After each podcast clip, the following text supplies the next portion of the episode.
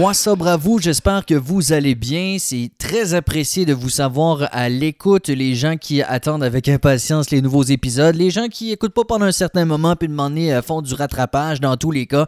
Bien heureux de vous savoir à l'écoute. J'espère que vous allez bien. J'espère que euh, les bordées de neige des euh, derniers jours ne vous ont pas trop joué sur le moral. Je redécouvre tranquillement, pas vite, les plaisirs de l'hiver. Faut dire que d'avoir un petit de deux ans, euh, ça oblige à sortir dehors déjà. Mais je pense que toute la magie de l'hiver euh, est concentrée à un seul endroit et c'est dans la soute. Euh, moi, ça faisait des années que je ne m'étais pas acheté de soute et depuis que j'ai une soute, euh, j'adore, j'adore aller jouer à l'extérieur. Évidemment, il faut être bien habillé tout simplement. Une fois que ça c'est fait, ben, on se sent un peu invincible lorsqu'on est bien habillé, mais Bon, jamais avec beaucoup de style. Tu moi, je me suis acheté euh, pour la course une espèce de passe-montagne, là, tu sais, une capote là, que tu te mets, puis tu as juste ton, visage euh, qui sort. on est assez beau avec ça, avec un gros manteau beige de fond de sous-sol, puis euh, fond de sous-sol d'église. D'ailleurs, c'est un endroit où je magasine constamment.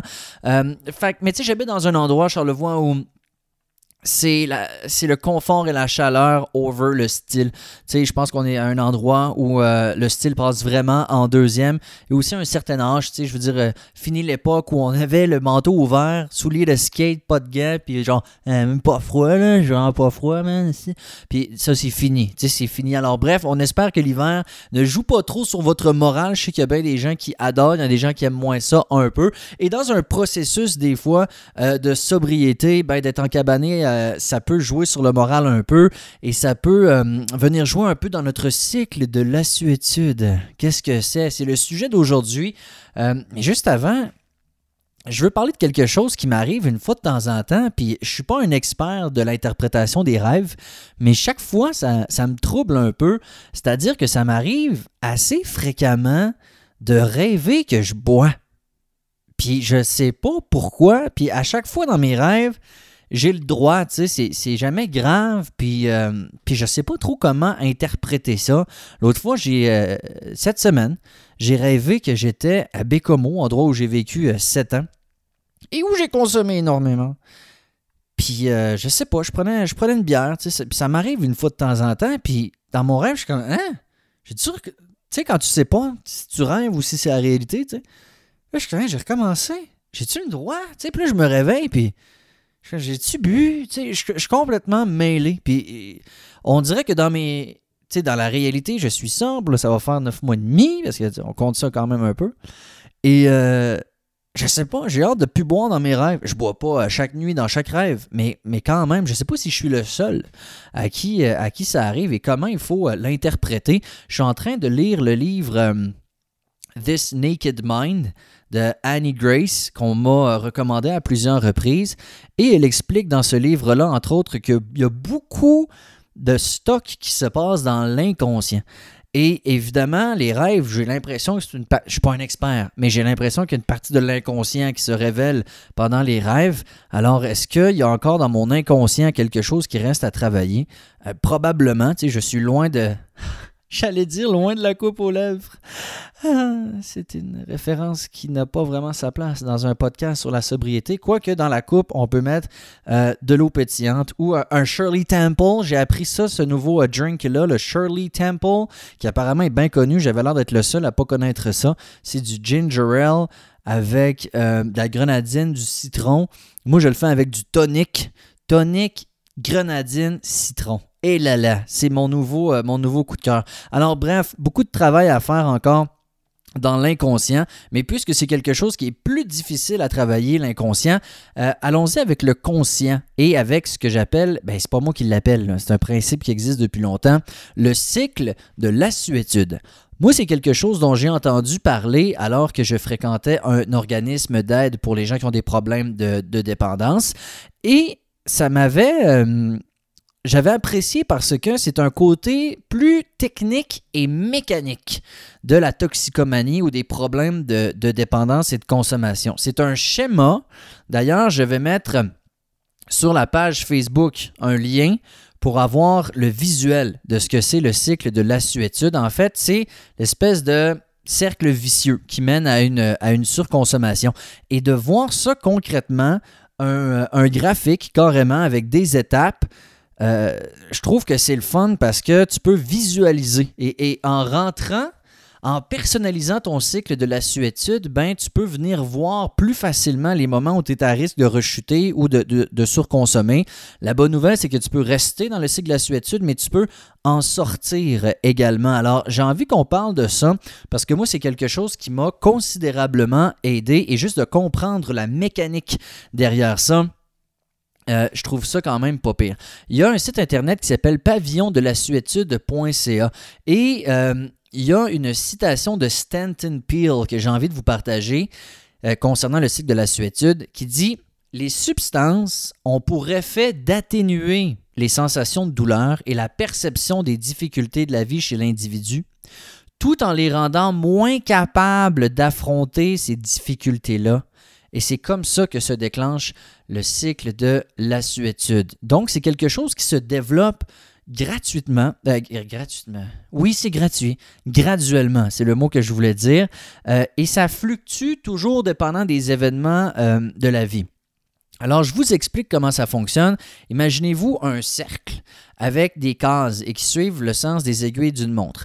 Alors, tout ça commence en haut avec les, mettons, les problèmes. OK? Fait que ça peut être l'enfance, euh, des, événements reliés à l'enfance. Ça peut être une rupture, ça peut être la perte d'un emploi, euh, ça peut être une engueulade, n'importe quoi. Fait que ça, c'est comme le, problème, admettons, là, qui donne envie de consommer. Là. Alors, la difficulté, le problème de la vie, c'est l'élément déclencheur. L'élément qui suit, c'est les sentiments et les émotions désagréables qui s'en suivent. Alors, ça peut être de la colère, de la peine, de l'angoisse, du stress, euh, la culpabilité. Alors bon, toutes ces émotions qu'on déteste, mais qui, bon, font partie de la vie. Alors ça, c'est ce qui en suit à ces problèmes de la vie. Ensuite, on tombe en mode recherche de solutions parce qu'on veut atténuer cette souffrance-là. Et c'est là où ça se joue. Parce que c'est soit que on fait comme on a toujours fait et qu'on tombe dans les solutions exutoires, c'est-à-dire drogue, alcool, euh, ça peut être le sport, le magasinage, la nourriture, peu importe c'est quoi le problème, le, réflexe, admettons, moi c'était l'alcool. Alors, on peut tomber rapidement dans je veux, euh, je veux atténuer et noyer cette émotion désagréable, alors je bois. Point barre. Après ça, qu'est-ce qui, qu'est-ce qui arrive? Quand on tombe facilement dans notre béquille, euh, il y a un apaisement temporaire. On le sait, là. Tu sais, je veux dire, si votre problème c'est l'alcool ou que, bon, vous avez ce réflexe-là de tomber dans quelque chose facilement, sur le coup, t'es bien. Il y en a qui c'est peut-être à se clencher une boîte de bang, n'importe quoi. Sur le coup, il y a toujours effectivement un soulagement. Mais qu'en est-il après les conséquences négatives et le retour à la réalité? Donc, on parle de mésestime de soi, on parle de culpabilité, euh, on parle d'insatisfaction baisse de la capacité à faire face à nos problèmes et on revient à ces problèmes de la vie. Alors ça, c'est le cycle de l'assuétude, OK? Donc le cycle de la, surconsommation. Alors, un problème à la base, des émotions négatives, on cherche des solutions, on prend la solution facile qui est la consommation, on a un soulagement temporaire, après ça, on se sent mal et le cercle se poursuit comme ça ad vitam aeternam. Or, il y a un endroit où on peut quitter ce cycle de l'assuétude. Et vous aurez compris que c'est au moment où on recherche des solutions.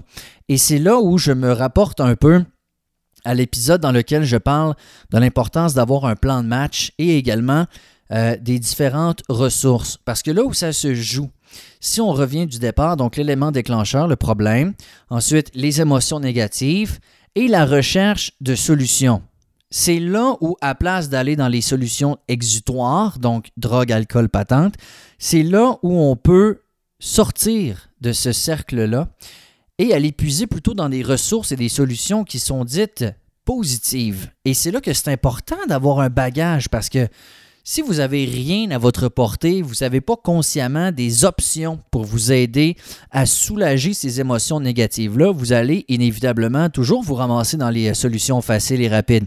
Alors, c'est de là où je dis l'importance d'avoir le plan de match. Alors, une fois que on se trouve des, solutions ou des ressources positives, après ça, ben là, c'est beaucoup plus euh, positif et satisfaisant. Après ça, on travaille sur soi, on résout nos problèmes. Et qu'est-ce que ça fait? À place d'avoir de la culpabilité, à place d'avoir de l'insatisfaction? Eh bien, on a au contraire un sentiment de confiance, un sentiment d'ouverture, un sentiment d'estime de soi, un sentiment de dépassement. Alors, c'est ça qu'on veut aller chercher. Mais tout se joue au moment où on cherche des solutions. Alors, l'alcool, la drogue, les patents, ça, ce sera toujours là. OK? L'important, c'est de se construire une, euh, une banque de ressources. OK? Des choses que vous dites, si jamais je vis ça, voici ce que je peux faire. Et dans les choses que vous pouvez avoir, il y a différentes choses dont j'ai déjà parlé justement dans le podcast. Ça peut être euh, la méditation. OK? Ça peut être ça. Ça peut être également l'entraînement. Sauf si votre problème, c'est l'entraînement. si vous êtes de ceux qui avaient vous vous donnez trop dans, l'entraînement, euh, ça peut être. Faites pas ça, on s'entend. Mais si vous êtes comme moi puis que ça vous prend un petit coup de pied dans le popotin pour aller courir ou pour aller au gym ou pour faire la planche, c'est tough ça, faire la planche. Alors, ça peut être de l'entraînement. Trouvez-vous également deux, trois personnes qui deviendront un peu des, euh, des exutoires. Donc, des gens qui seront des euh, surappels. Des gens que vous mettez dans le coup et vous leur demandez, des gens de confiance, des gens que vous aimez, des gens qui vous aiment, des gens qui veulent votre bien, vous les approchez, vous leur dites Excuse, je suis à la recherche de certaines personnes vers qui je pourrais aller en moment difficile et en moment de crise. Je peux-tu peux-tu te mettre dans ma liste? Probablement que les gens vont dire oui, à moins que vous les ayez très très mal choisis. Ça peut être un ami, ça peut être un membre de la famille, ça peut être votre copain, votre copine, peu importe mais des gens qui le savent. Puis vous pouvez même développer un mot de code, un, code, tu sais, ou un mot de passe ou quelque chose comme ça, un petit texto précis que vous vous convenez, puis en disant si je te texte ça, là, ça veut dire que j'ai besoin, puis que je suis sur le bord de craquer, puis que je suis, sur le bord de reconsommer, etc. Alors, allez-y avec ça. Trouvez-vous une personne ressource proche de vous qui deviendra un peu un gardien de but? Des gens à qui vous pourrez dire euh, je m'apprête à boire ou je m'apprête à retomber dans mes mauvaises habitudes. Et entendez-vous déjà avec cette personne-là pour qu'elle ait le droit de vous dire ce que vous ne voulez pas entendre et que vous ne vous fâchiez pas? Si la personne vous remet des patentes d'en face, puis tout, fâchez-vous pas après la personne. Elle ne fait que son travail. Alors, travail peu rémunéré, mais quand même qui a une valeur extrêmement importante. Alors, une personne ressource, euh, ça peut être, comme je le disais, de la lecture. Euh, ça peut être euh, d'avoir des rencontres avec des organismes. Ça peut être, tu sais, n'importe quoi. Tu sais, dans l'épisode de plan de match, je parlais du fait que c'est important d'avoir des hobbies, des choses qu'on aime faire, des choses qui vont nous changer les idées. C'est important d'avoir une liste parce que, tu sais, si, admettons, moi, dans ma. Je sais pas, moi, de mes éléments pour m'aider à relaxer, c'est lire, mais qui me pogne une envie, puis je pogne dans le trafic, euh, ne commencerait pas à lire un livre dans le trafic, là. c'est pour ça qu'il faut avoir différentes options pour nous permettre d'avoir une qui convient au moment. Quelque chose d'assez particulier, mais qui, moi, m'a aidé à plusieurs reprises, c'est tout simplement le fait de compter à l'envers, à partir de 100. Moi, quand j'avais des. Tu parce que des fois, l'envie nous pogne, et on n'est pas capable de se la sortir de la tête. C'est assez envahissant. Puis là, il y a cette petite voix qui a soif qui va nous hurler dans la tête que c'est correct, puis que c'est juste une fois, puis que ça va faire du bien, puis que toutes les raisons seront bonnes pour reboire. Moi, dans mon cas, je dis boire, mais ça peut être n'importe quoi, je le rappelle. Alors, ça devient très envahissant et dur de penser à autre chose. C'est pourquoi, des fois, c'est aussi bête que de faire 100, 99, 98, 97, et là, je le ferai pas, jusqu'à la fin, mais c'est impressionnant à quel point ça peut te changer les idées. Un autre truc, c'est de se refaire une, euh, une liste de toutes les raisons pour lesquelles vous avez choisi d'arrêter et de la consulter. Moi, j'ai ça dans mon, euh, dans mon téléphone, dans l'application Note. J'ai fait une liste exhaustive de toutes les raisons pour lesquelles je voulais arrêter. Et une fois de temps en temps, tu la relis, ça fait du bien. Tu sais, quand tu es sur le point de lâcher, rappelle-toi pourquoi tu as commencé. Ça peut être un truc. Et moi, il y, a, quelque chose aussi que j'ai fait le 30 avril dernier, le jour où j'ai décidé d'arrêter de boire. je me suis filmé et je me parlais à moi-même. Et je parlais au Rémi qui était sur le bord de reboire. Dans la vidéo du 30 avril, je suis rond, je suis lette, je suis pitoyable. Et, euh, et je parle au Rémi qui a envie de reboire en lui disant Tu penses que tu es correct, tu penses que tu as compris, tu penses que cette fois-là tu seras capable, mais non. À chaque fois, tu te dis ça, etc., etc. Fait que je me sermonne, genre. C'est l'ancien moi qui sermonne le nouveau moi pendant deux minutes. Et j'ai gardé ça dans mon téléphone et ça m'arrive de le regarder. Comme pour se rappeler de quoi tu as l'air quand tu en boisson ou quand tu dans peu importe l'état dans lequel tu dépendant de vos affaires.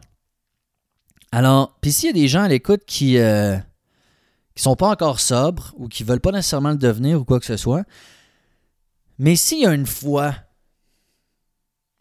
que. Parce que tu sais, des fois, quand on a bu ou qu'on a consommé, là, on se sent mal, on se sent push, on se sent. Bah, toutes ces affaires-là. Mais on dirait que le lendemain, ah, finalement, ah, c'est pas si pire. bon, on oublie, hein. On oublie rapidement. Le lendemain matin, ah, je regrette, j'aurais pas dû. Là, la journée se passe, le grosse journée, on est efficace, blablabla, 5 à 7 arrivent, puis tout, à coup, on a, on a oublié, hein? Finalement, c'est pas grave. Alors, c'est pour ça que si vous avez un moment de réflexion, un moment euh, d'introspection, vous êtes en boisson, vous vous sentez mal, vous vous sentez coupable, euh, bon, filmez-vous et parlez-vous à vous, à votre vous sobre. Et regardez-le le lendemain c'est bizarre, ça fesse. C'est très positif. Alors ça, ça peut être une des options également qui vous aide euh, à ce moment-là.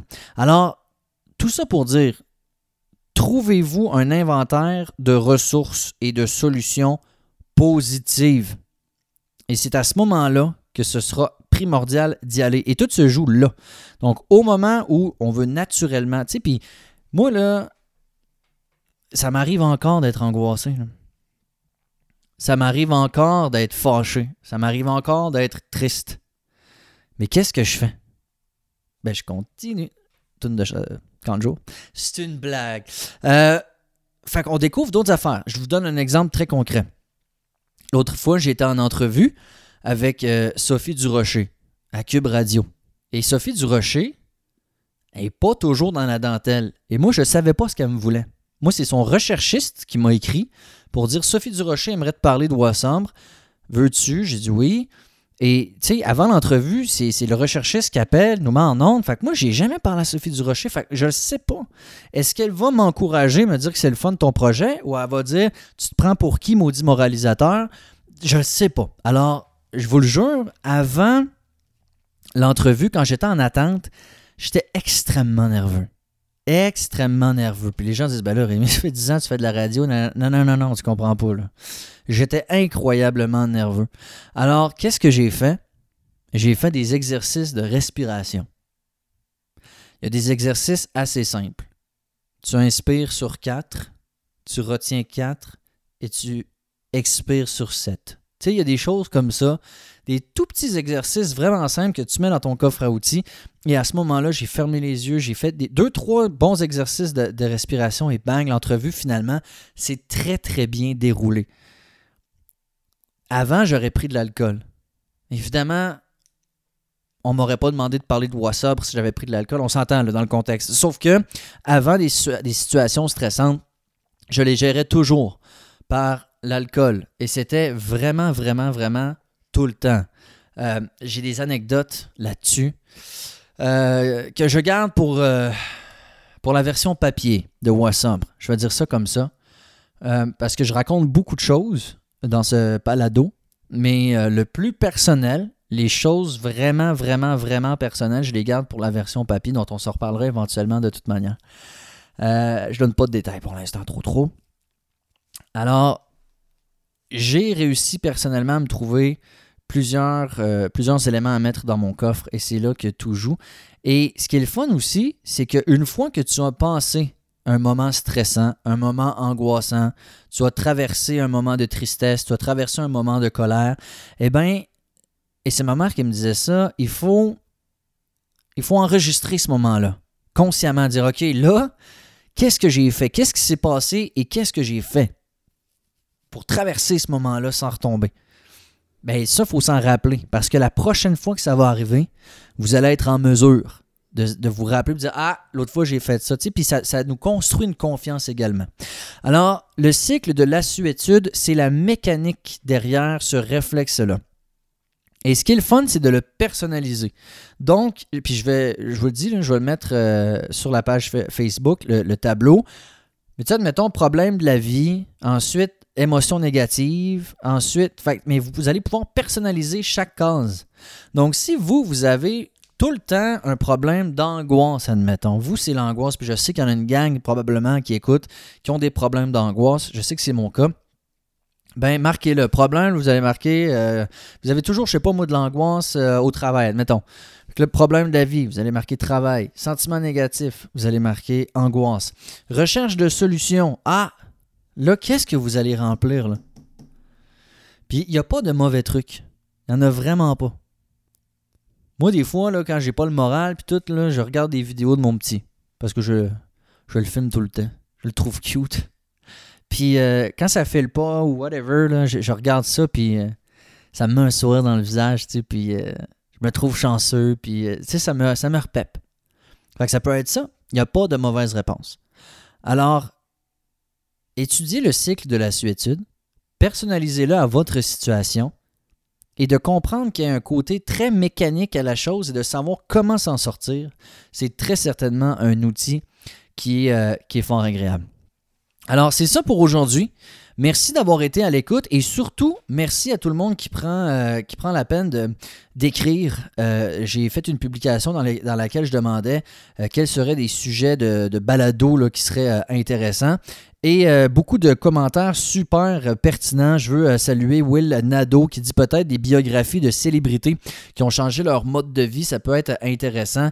Effectivement, Catherine Anne Gingras qui dit un palmarès des meilleures biographies, livres et films sur le rétablissement et la sobriété. Ça, c'est bon. Tu sais, des films qui parlent de ça ou des séries. Joe Drolet qui parle de la corrélation entre l'identité et la consommation. Euh, Simon Bouchard qui parle des alternatives sans alcool. Ça, il y a déjà un épisode qui a été fait là-dessus. Isabelle Savard qui dit euh, parler des, relations extérieures, l'amitié à travers la sobriété. Est-ce que les relations changent? Et ça, c'est tellement un bon point. Euh, les amis. Moi, j'ai eu la chance de ne pas perdre d'amis en devenant sobre, mais quand même, l'entourage change. Ça, c'est super bon. Euh, Frank Thibodeau, la dépendance, est-ce que c'est un choix ou une maladie? Bon débat, extrêmement pertinent. Emmanuel qui dit euh, remplacer une dépendance par un autre, admettons remplacer l'alcool par la foi religieuse ou encore le sucre. Moi, ça a été un problème, le sucre. Euh, Yann Toulouse qui nous dit on pourrait parler des dépendants fonctionnels. Euh, Odette, ma mère, qui dit les relations, l'impact avec les proches. Évidemment, elle a lancé quelque chose. Caroline Trépanier qui dit comment influencer le changement des paradigmes sociaux face à l'alcool.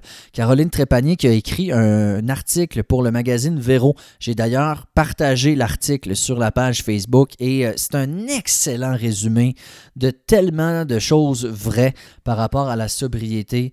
Euh, comme de, comme de quoi que c'est euh, quasiment mal vu, puis que dans la société, tout est euh, propice ou euh, sujet à de l'alcool, tout est une bonne raison de prendre un verre.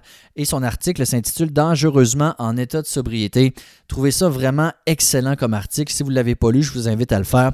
Alors, merci à tout le monde de donner euh, des, idées comme ça de sujets. Vous me nourrissez. Les commentaires, les questionnements, ça nourrit également ce balado que vous écoutez. Euh, et, ça, et je trouve ça le fun. Parce que c'est vraiment le but, c'est de créer une communauté. Des gens qui se tiennent, des gens qui s'encouragent, des gens qui s'entraident. Alors si vous avez euh, je sais pas moi, n'importe quoi, un commentaire, vous voulez partager une expérience, vous voulez donner un truc, euh, allez-y, la page Facebook est là pour ça. Je veux vraiment que ça devienne un endroit où les gens, se, les gens vont pour aller chercher de l'aide, aller chercher de l'entraide, aller chercher des trucs. Peut-être que je créerai un groupe euh, Facebook privé. Ou un groupe fermé, je ne sais pas trop comment ça fonctionne pour que les gens puissent vraiment écrire à leur, à leur aise et à leur guise. Bref, euh, tout ça n'est qu'un début. Hein, présentement, on a euh, de grandes aspirations pour ça. Qu'est-ce que ça deviendra? Je ne sais pas. mais je vise très grand pour Bois Sombre et je suis content que vous en fassiez partie. Je suis content vraiment. et peut-être que je vais bientôt faire de la merch, comme on dit, donc de la marchandise. Si vous avez des propositions, je vais faire peut-être un sondage là-dessus. des tucs, des tasses à café, des, euh, gourdes, des sacs. Euh, tu sais, qu'est-ce qui pourrait être le fun?